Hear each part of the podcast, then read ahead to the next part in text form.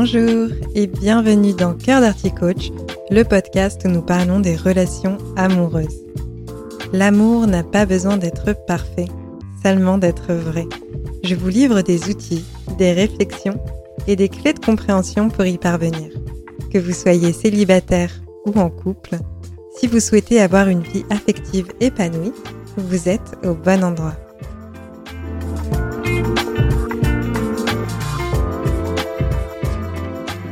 Bonjour à toutes et à tous, je vous souhaite la bienvenue dans ce nouvel épisode où nous allons parler de la banque d'amour.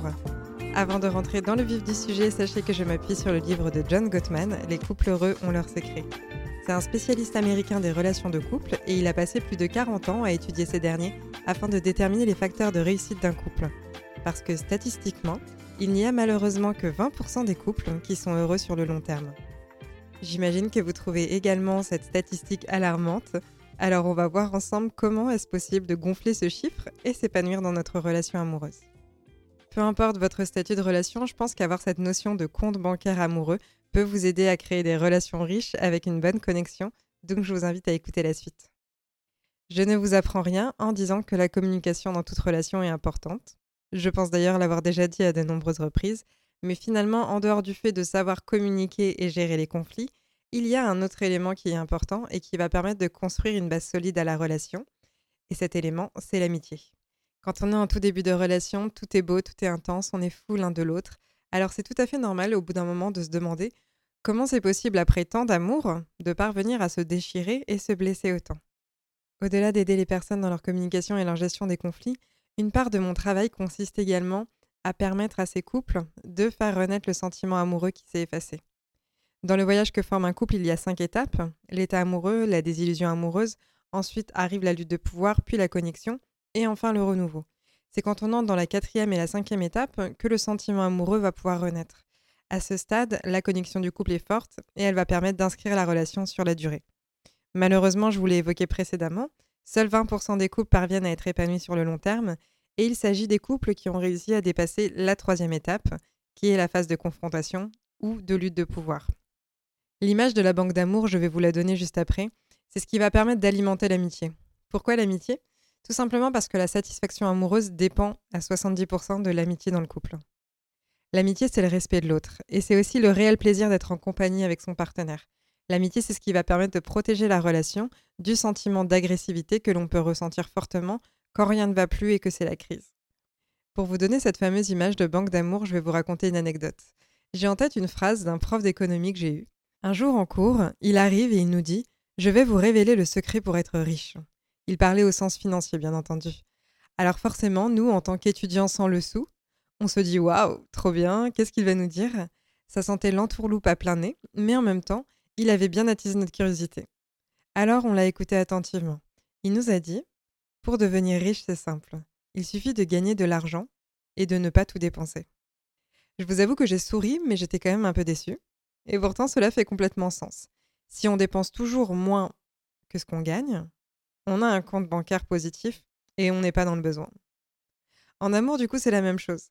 Dans une relation, pour maintenir une bonne connexion avec l'autre et éviter de fragiliser la relation, on va faire plus de dépôts que de retraits sur le compte commun. De fait, si on fait toujours plus de dépôts que de retraits, on enrichit la relation. Et ces fameux dépôts, il faut les faire dans un certain ratio. Puisque un dépôt qui correspond à une interaction positive n'est pas égal à un retrait qui est une interaction négative.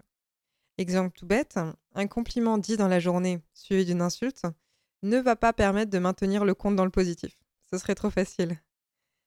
Dans les dépôts de la banque, on trouve les compliments, la gentillesse, les marques d'appréciation, tout ce qui touche aux paroles valorisantes, qui est l'un des langages de l'amour.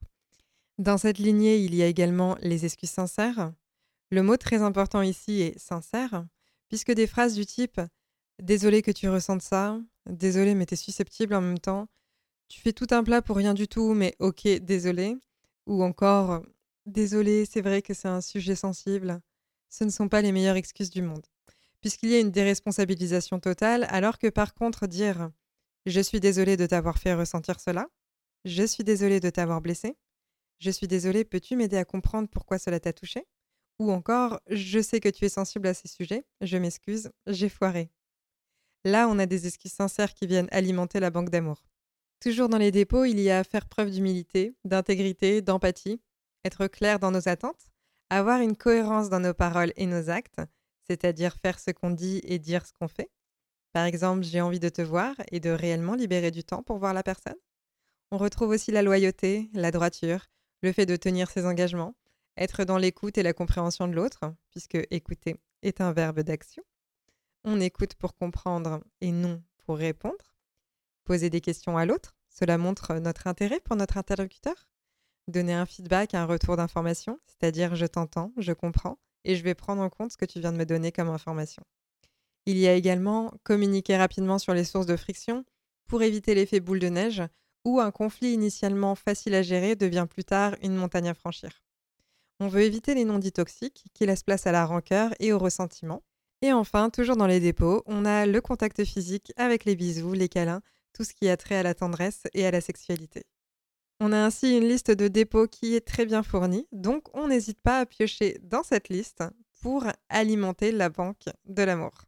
En ce qui concerne les retraits qu'on peut effectuer à la banque, on va avoir tout ce qui est critique, jugement, orgueil, arrogance. Montrer à l'autre qu'on a raison et qu'on sait mieux que lui ou elle, peu importe que ce soit le cas ou non. Personne n'a envie d'entendre je te l'avais bien dit ou je le savais, j'avais raison.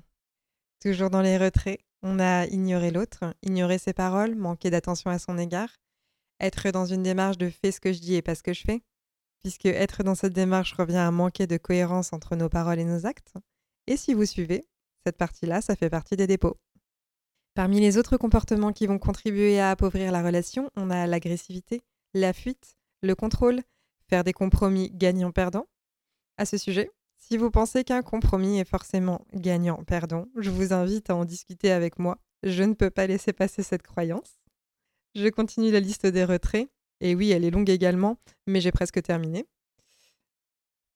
Il y a parler plus qu'on écoute l'autre, chercher à être compris avant de comprendre, et enfin, invalider les besoins, les émotions ou les limites de l'autre. Par exemple, non mais t'exagères.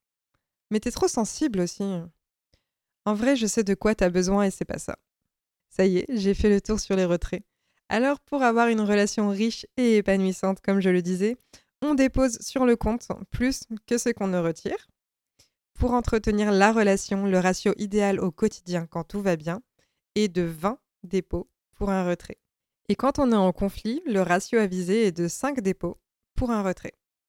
Si vous êtes comme moi, vous vous dites sûrement Ah oui, c'est beaucoup quand même.